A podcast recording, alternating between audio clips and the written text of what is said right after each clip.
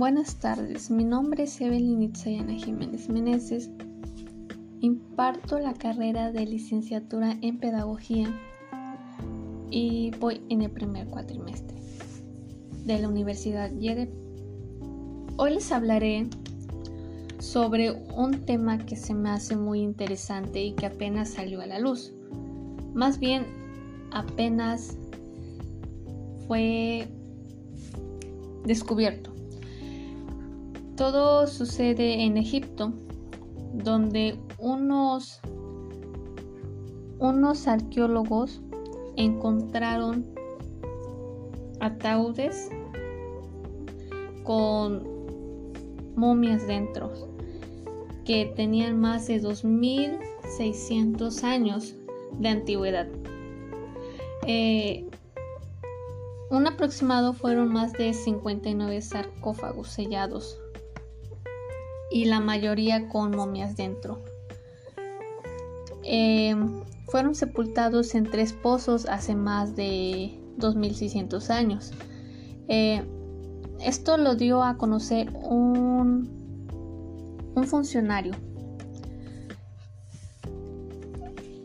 El ministerio hizo sus declaraciones en una conferencia de prensa en la famosa pirámide de Escalona de Socer, donde ahí fueron exhibidos los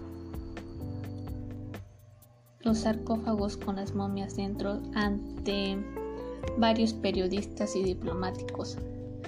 Eh, un arqueólogo dio a conocer que estos sarcófagos fueron creados para para sacerdotes, para altos funcionarios y personas de la élite del periodo faraónico tardío 664 525 a.C. Estos sarcófagos fueron encontrados, como ya lo había mencionado, por arqueólogos, que encontraron 13 de ellos en un pozo de 11 metros de profundidad descubierto en fecha reciente.